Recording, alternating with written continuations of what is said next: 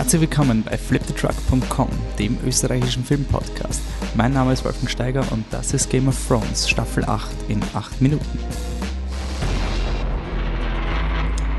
Yep, wir haben Halbzeit. Game of Thrones, die achte Staffel, dritte Folge ist vorbei. The Long Night, Regie Miguel Sapochnik, äh, Drehbuch David Benioff und äh, D.B. Weiss.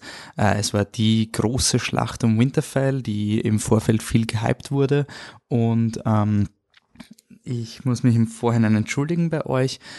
Dieser Podcast wird ein bisschen aus dem Programm fallen, weil ich am Wochenende leider verhindert bin und normalerweise äh, eben holen wir eure Meinungen ein, dann schaue ich die Folge nochmal, lasse das alles auf mich wirken und ähm, ja, gehe dann quasi mehr oder weniger gesammelt äh, in die acht Minuten, die ich jede Woche habe und wie immer bei Game of Thrones Staffel 8 in acht Minuten, ich kann nur überziehen, wenn ihr äh, Input liefert, den ich dann quasi kommentieren kann.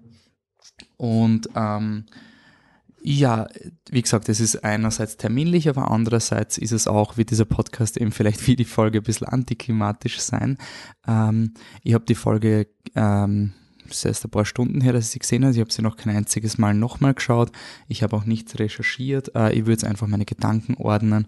Und es liegt einfach daran, dass ich mir jetzt mal nicht beeinflussen lassen will, weil ich bin schon sehr enttäuscht bei manchen Dingen ich bin von manchen Dingen ziemlich begeistert.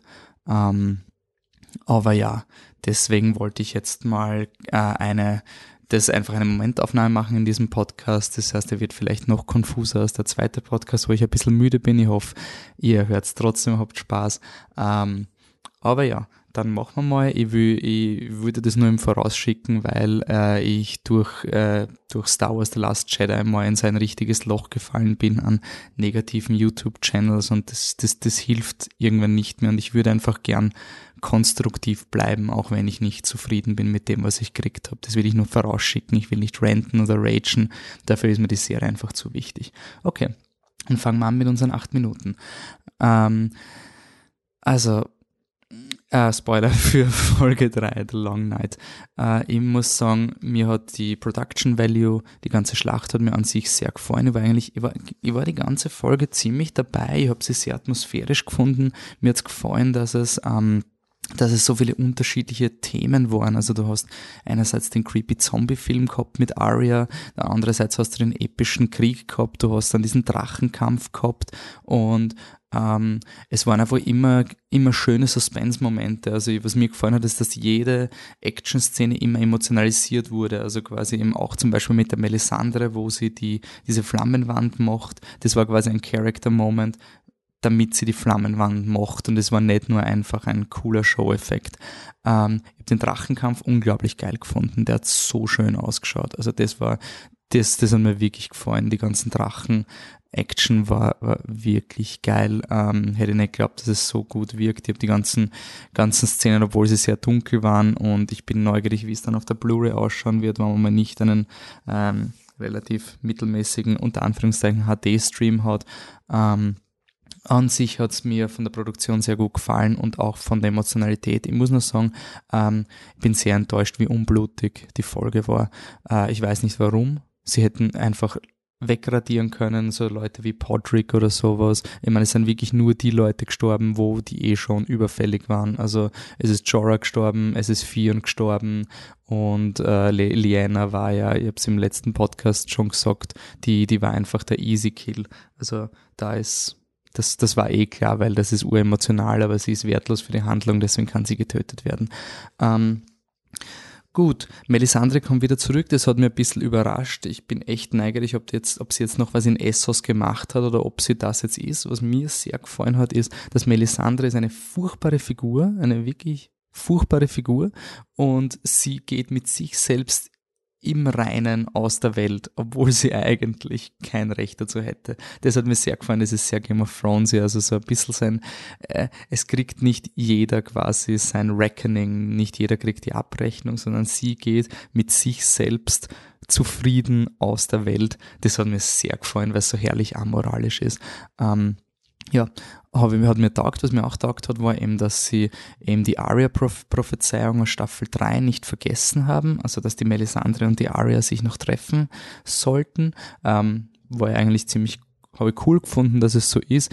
Die Blue Eyes wurden seit der Staffel 3 diskutiert, ob das bedeutet, dass die Aria irgendwas macht. Und ja, kommen wir gleich zu dem großen Ding.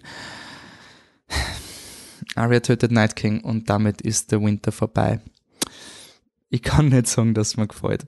Ähm, ich muss sagen, on the plus side, es ist nicht lost es ist leider alles relativ logisch. Also das mit dem What do we say to death, not tonight. Sie haben jetzt eigentlich die Wahl gehabt zwischen, sie haben eine Storyline gehabt, die irgendwie nie so in die Story gepasst hat, die Arya-Storyline. Sie hat schon einen Bezug gehabt, den thematischen mit Tod, aber es war immer die, die abgesonderte Storyline. Und entweder verändert die Arya-Storyline oder sie macht was Wichtiges und sie haben sich halt für was Wichtiges entschieden und nicht nur was Wichtiges, sondern hyper wichtig. Also Arya beendet die Long Night. Ähm, ja, ich hätte eigentlich geglaubt, dass der Night King sie umbringt, damit man nochmal etabliert, dass der Night King ein extrem schwieriger Gegner ist. Äh, generell finde der Night King war trotzdem ein saugeiler Bösewicht. Also wie er gefilmt wurde am Drachen, wie er so die Hand hebt und so. Das war wie in diesen alten Disney-Filmen, wo der Tod ähm, vom, vom Himmel herab, also das war schon sehr atmosphärisch. Das hat man taugt. Auch, dass er zum Beispiel den Jon Snow nicht in einem Zweikampf bekämpfen will, weil es ihm wurscht ist, habe ich es geil gefunden. Ich habe es geil gefunden, dass das ganze Targaryen-Ding, das war für den Night King eigentlich nur so eine seine, seine Störung. Das finde ich schon geil. Also das hat mir irgendwie, das hat den Night King abgerundet, dass es nicht dieses, oh, er ist da, um zu verhindern, dass die Targaryen am eisernen Thron sind. Ähm, das taugt mir, das finde ich cool. Ich finde an sich finde ich die Folge voll cool, nur die Lösung taugt mir nicht. Also ich finde, sie hätten es irgendwie gemeinsam schaffen können. Ähm, mir taugt es nicht, dass eine Ein-Personen-Entscheidung ist. Es ist eine Person, die ähm, die den die die Long Night beendet. Ich meine, ich finde es cool, dass es nicht John oder Danny ist. Das finde ich an sich schon geil. Ähm, aber es ist trotzdem, ähm, was mir gefehlt hat, ist dieser Wonder Woman-Moment, dass der Bösewicht ähm, thematisch besiegt wird. Also Arya besiegt ihn, weil sie den Dagger hat und ihn reinsticht und halt ein Ninja Assassin Warrior Princess ist. Ähm, das ist halt, ich weiß nicht, ich finde das nicht so, das, das, das stellt mich jetzt nicht so zufrieden. Was mir schon taugt, ist, dass der, der, der Dolch jetzt quasi symbolisch, er beginnt den großen Krieg von Westeros und er endet den Great War. Das finde ich von der, von der, von der Symbolik cool. Mir geht es nur darum, dass die Arya so vom, es war keine Charakterentwicklung, um den Night King zu besiegen. Ähm, also da, da hätte ich lieber gern was gehabt, wo die Danny zum Beispiel sich opfert für jemanden oder so. Ähm, ja, das, ich muss echt noch, also ich hätte nicht, das war für mich unter Anführungszeichen überraschend, aber ähm, überraschend, dass sie nicht erst einmal mehr Leute wegradiert haben. Und ähm, gleichzeitig, dass sie halt ähm, dass jetzt die Long Night beendet ist. Soll jetzt aber heißen, dass jetzt wirklich Politik gemacht wird. Also jetzt ist drei Folgen Westeros Globalpolitik. Best-Case-Szenario haben sie so wenig Leute wegradiert, weil sie die noch brauchen fürs politische Game. Ähm, ich finde es jetzt interessant, weil jetzt eigentlich die Starks quasi die Long Night beendet haben, nicht die große Danny. Eigentlich ihre Drachen waren komplett sinnlos, unter Anführungszeichen. Ähm, es war die Arya, es war eine Stark und gar keine Targaryen, die das beendet hat. Das finde ich wird vielleicht machtpolitisch sehr interessant sein. Ich habe den Bonding-Moment mit, mit Tyrion und Sansa sehr interessant gefunden. Ich glaube, da gibt's noch, da wird es noch einige spannende politische Entscheidungen geben. Aber wie gesagt, ich müsste jetzt lügen, wenn ich sagen würde, das Ende der Folge war ein Fuck yeah Moment. Ähm, äh, ich will nur wiederholen, es ist nicht Lost also das ist, ich bin enttäuscht, aber nicht auf eine Lost Art enttäuscht, weil es wurde halt wirklich alles etabliert, es macht halt wirklich Sinn. Ähm, mir hätte es halt irgendwie, also ich frage mich halt jetzt wirklich das mit dem Barrick Dondarrion, aber das muss man dann am Ende von der Serie reden, so, was ist der Sinn unter Anführungszeichen von diesem Lord of Light? Gibt es da jetzt einen großen Sinn? Also hat der Lord of Light geplant, dass der Barrick Dondarrion genau stirbt, nachdem er die Arya gerettet hat? Oder ich finde, es erlaubt noch diesen Argumentationsspielraum, dass man sagt, wir wissen nicht, ob das wirklich einen Sinn hat, dass Leute wiederbelebt werden oder nicht. Weil wenn der Lord of Light den, den Night King umbringen will, ähm, der John war fast nicht beteiligt in dem und insofern ähm, ist seine Wiedergeburt quasi nicht so relevant für den Lord of Light. Also es ist einfach, dieses Wiedergeburtsthema ist vielleicht wirklich nur eine, eine Art Technologie und die Menschen interpretieren darin etwas rein. Ähm, die Filmemacher aber auch, weil der Beric Dondarrion wieder im Tür, im Türrahmen steht, ist eindeutig Jesus, so wie er da abgestochen wird. So, das waren jetzt gleich meine acht Minuten.